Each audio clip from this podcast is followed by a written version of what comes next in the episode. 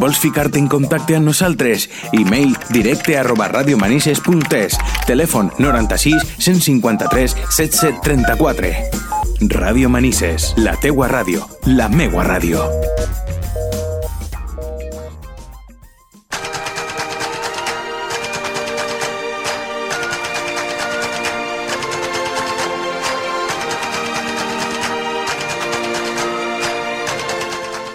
Pese a que este jueves ya tenemos las fallas plantadas en nuestras calles, que la fiesta se vive en cada rincón de Manises y del área metropolitana de Valencia, no podemos empezar de otra forma que no sea hablando de artes escénicas con el espacio Top Teatro y Alex Reyes. Muy buenos días, Alex. Muy buenos días, Julio.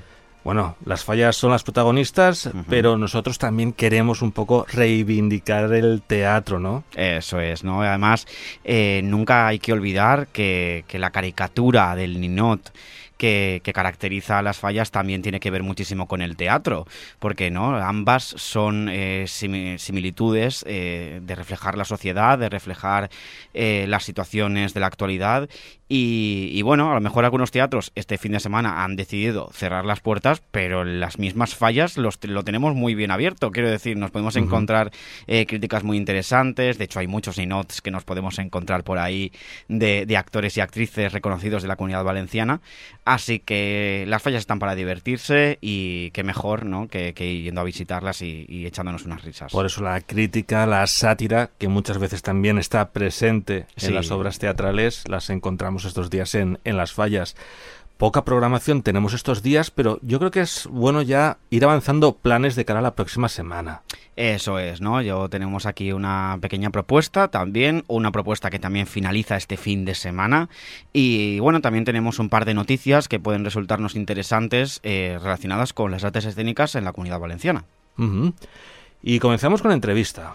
Eso es, y es que vamos a tener eh, Don't Be Cruel el día 22 de marzo, única fecha en el Teatre Micalet para disfrutar de esta fantástica obra, pero tenemos aquí al otro lado del hilo telefónico a José Terol, que nos va a explicar muchísimo mejor de qué trata y de qué va toda esta vaina. José Terol, bienvenido a Top Teatro. Hola, buenos días, ¿qué tal? Buenos días, José. Pues eh, cuéntanos un poquito de qué va Don't Be Cruel. A ver, pues Don Be Cruel es una tragicomedia, por decirlo de una manera ácida, sobre todo es más comedia que, trágico, donde tres colores salen a una hoja de A4 a expresar sus sentimientos hacia el acoso escolar.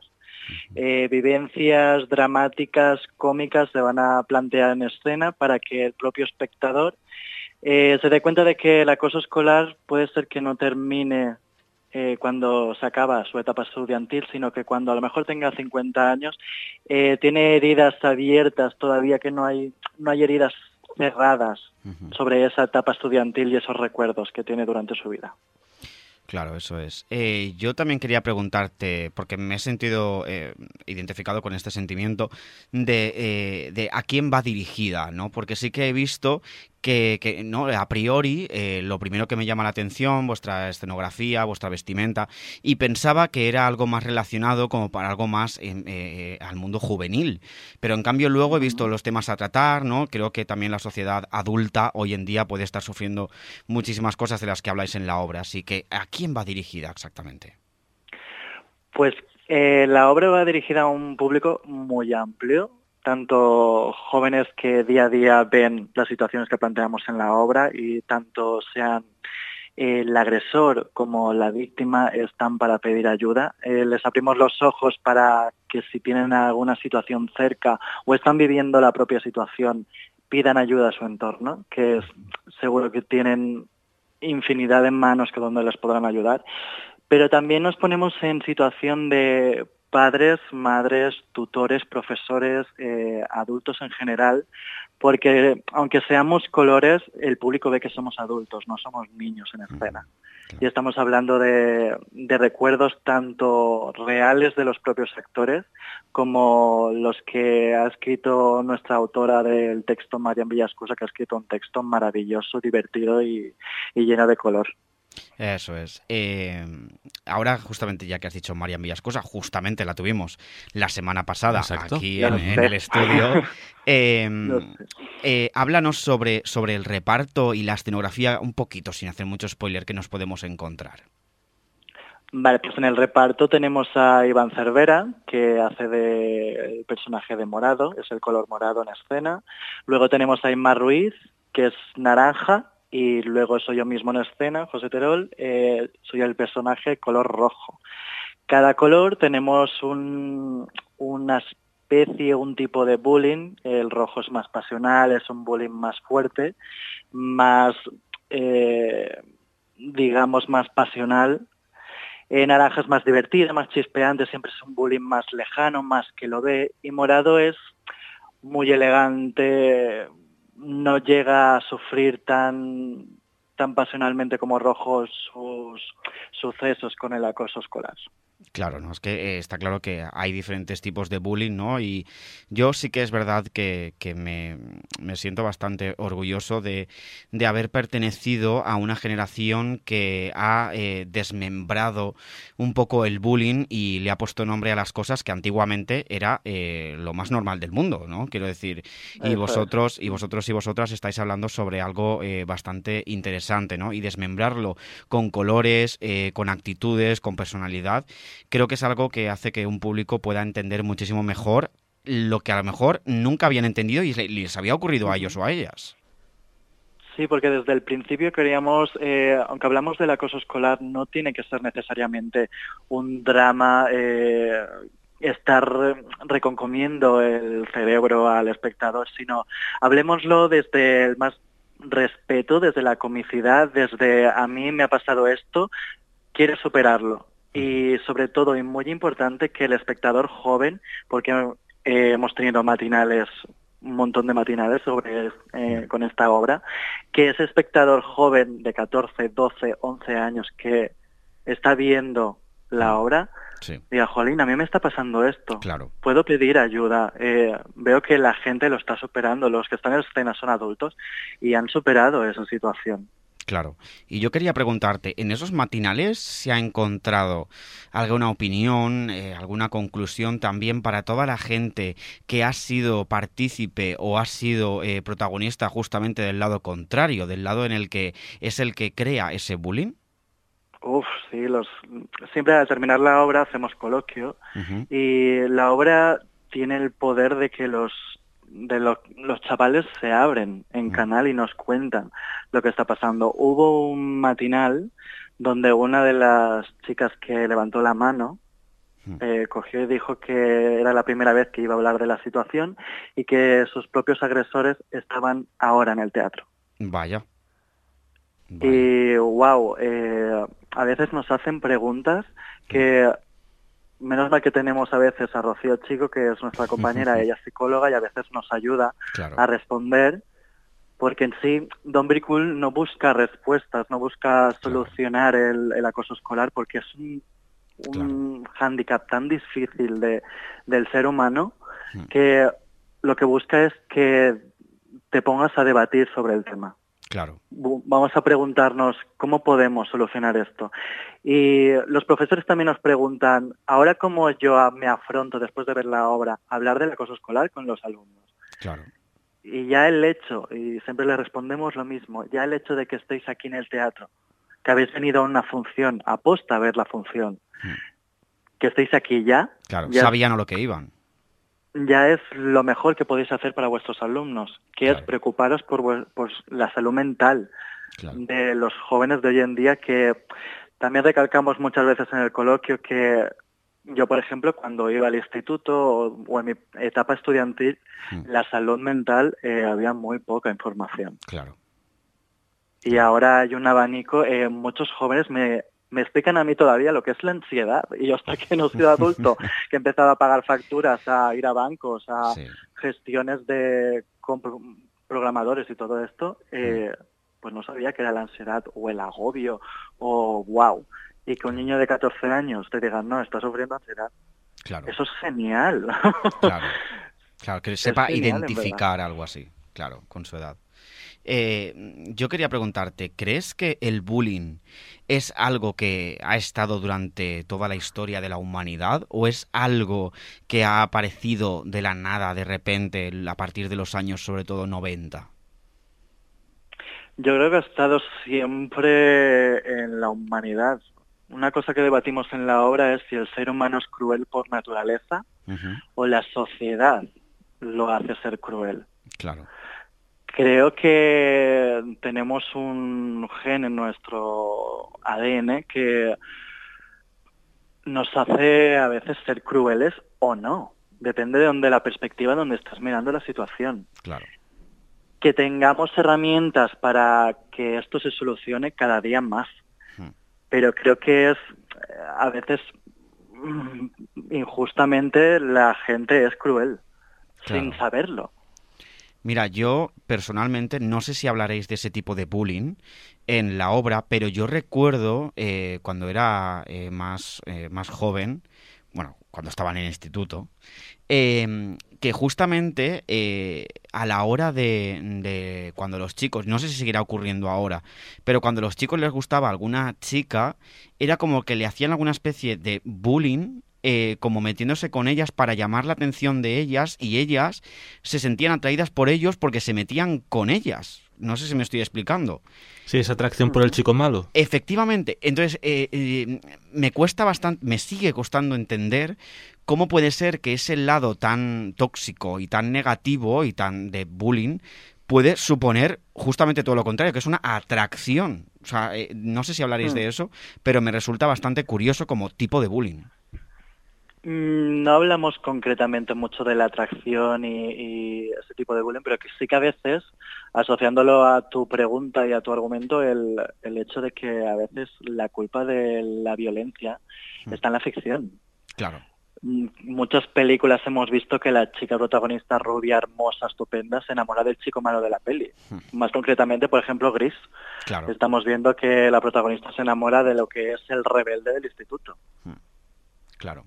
Y lo que ya cruzamos ya fronteras, el hecho de la violencia. Eh, a lo mejor la violencia, el bullying verbal, por ejemplo, que esa persona que le gusta a la otra persona eh, le hable mal o, o esa relación tóxica hmm. eh, resulte tentadora para esa persona, pero ya estaríamos, ya no estaríamos hablando de, de bullying o acoso. Estaríamos hablando de otra de otro tema, en verdad. Otra cosa. Y bueno, estoy seguro de que la obra invita a reflexionar sobre lo que hemos hecho y sobre lo que nos hemos dejado hacer. Pero tú, ¿cómo crees que se podría remediar el bullying? ¿Qué, qué herramientas podríamos obtener? Eh, ¿Qué herramientas? Wow, pues hubo un niño en, uh, en uno de los coloquios que dijo, yo creo que si todo el mundo pusiera su granito de arena para eliminar el bullying, yo creo que a día de hoy ya no existiría. Y yo creo que también. Si cada vez tenemos más información, tenemos más herramientas, eh, sabemos, tenemos más tacto a la hora de decir las cosas y hacer las cosas, creo que poco a poco eh, la palabra bullying dejaría de sonar sobre todo en los centros escolares. Claro. Porque no nos olvidemos que España es uno de los países con mayor índice de acoso escolar de Europa. Claro. Yo también he no hablemos ya de suicidios, porque, madre mía. Claro. Pero la cuestión es que, Alex, eh, José, siempre ha existido ese gamberro, ¿no? Sí. En todas las clases todos hemos tenido el típico gamberro, sino uno, dos, que se metían con el resto de la clase y eso está un poco como, como normalizado. Sí, como que tiene que estar ahí. Siempre ha existido, ¿no? Y siempre tiene que haber. Sí. No, pues vamos a intentar poner todos de nuestra parte, ¿no? Para erradicar ese tipo de, de, actitudes. Sí, yo creo que, bueno, yo hablo desde, desde que soy mm, también docente de, muchos alumnos y alumnas, eh, que sí que creo que en cierta parte, eh, hasta hace muy poquito, eh, el mundo del profesorado miraba para otro lado, y eso es innegable. Yo he vivido eso, yo he vivido también que ya no solo a mí, sino que a otros compañeros o compañeras de mi propia clase, los profesores no han hecho absolutamente nada para remediar esto. Y ahora no sé cómo estarán los centros, pero en mi época, yo soy del 94, eh, muchos profesores miraban para otro lado. Y yo he estado en varios centros educativos, ¿eh? no he estado solo en uno. Quiero decir que no, no me puedo basar solo en uno. Pero sí que es cierto que, que yo creo que también ahora tenemos la ventaja de que también algunos profesores se implican en, en el crecimiento psicológico de algunos alumnos y no solo en enseñarles cuánto es 2 más 2. Hmm, sí, ahora hay como más información sobre el acoso escolar y hay más, sobre todo los alumnos saben dónde acudir. Claro. Porque yo cuando, cuando iba al instituto yo he sufrido acoso escolar y hmm. no sabía, incluso me daba vergüenza admitirlo. Hmm. Y eh, sí que hay, unas hay una escena en la obra que eh, debatimos en un programa de televisión eh, el, el, acoso a una niña, ¿vale? Y y los presentadores se preguntan si el centro no hace nada. En tres años no ha hecho nada. Y sí que los profesores que vienen a vernos a veces nos dicen que no es que el centro no haya hecho nada, sino que el proceso es lento. Hmm. Y a veces, desgraciadamente, a día de hoy sigue siendo lento, pero hmm. cada vez se mejora más la situación. Claro, claro. Sí, yo también creo que, que poco a poco sí que va mejorando esa situación ¿no? de implicación también de, las personas adultas. Pero no puede demorarse en el tiempo porque hay una o varias personas que lo están pasando mal. Claro, no, estamos eh, omitiendo que, bueno, el proceso es lento, pero en ese proceso lento están cayendo muchísimos niños y muchísimas niñas con unos traumas que, lo más seguro es que les cueste muchísimo de quitar. Que no puede ser. Efectivamente, ¿no? Yo creo que eso es a lo que me refiero, ¿no? y, y también el vemos, sobre todo en los coloquios y los alumnos que vienen a vernos, mm. eh, y también los padres. Eh, es muy guay ver cómo los adolescentes de mi generación mm. no son los mismos que los que había en los 90. Efectivamente. Ahora están muy avanzados en este tema. Sí.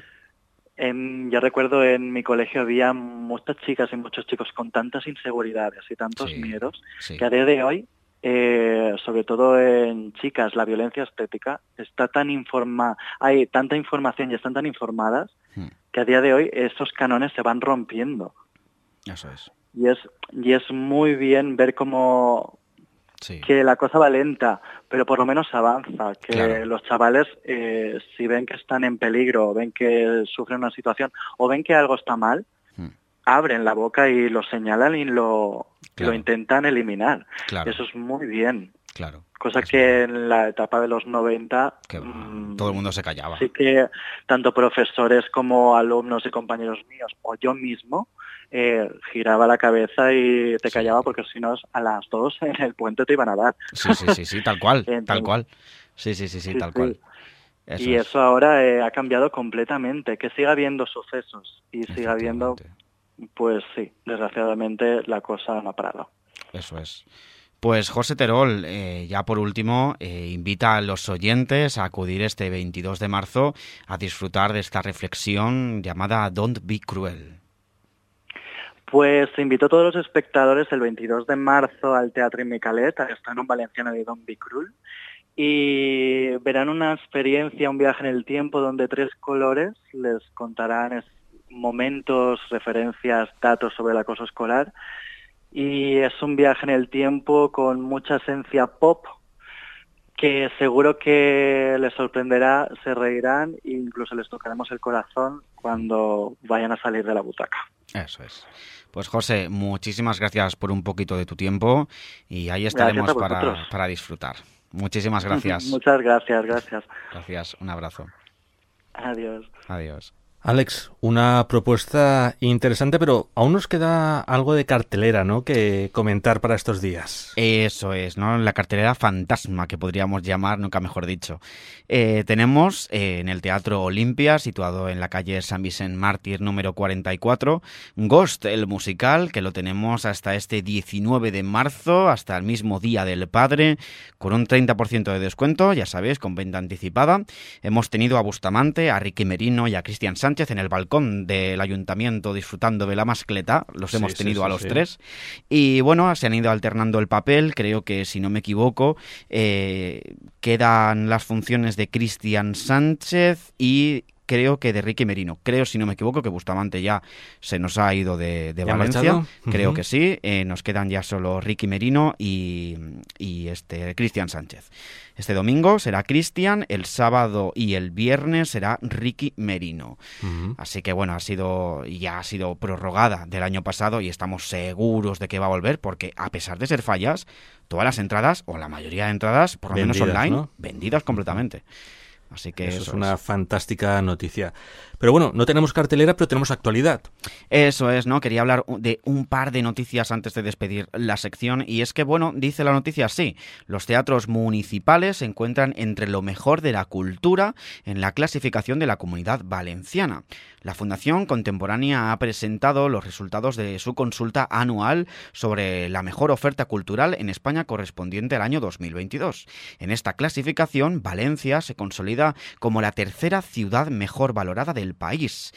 Así que esto es eh, bastante interesante. Muy positivo, sí. Eso es, el índice por comunidades, dice así, la Mutant y el Teatro El Musical del Cabañal comparten la posición número 9, que está, eh, esta consideración indica que el aprecio hacia la gestión y la programación de la Mutant entre los especialistas consultados crece, puesto que el año pasado ocupaba la posición número 16, y el Teatro El Musical debuta en el prestigioso estudio después de registrar a un aumento del 30% de visitantes y espectadores en el año 2022. También se estrena en el ranking, pero en el del rango estatal, el Festival Danza Valencia, que entre sus sedes eh, tiene a los teatros municipales.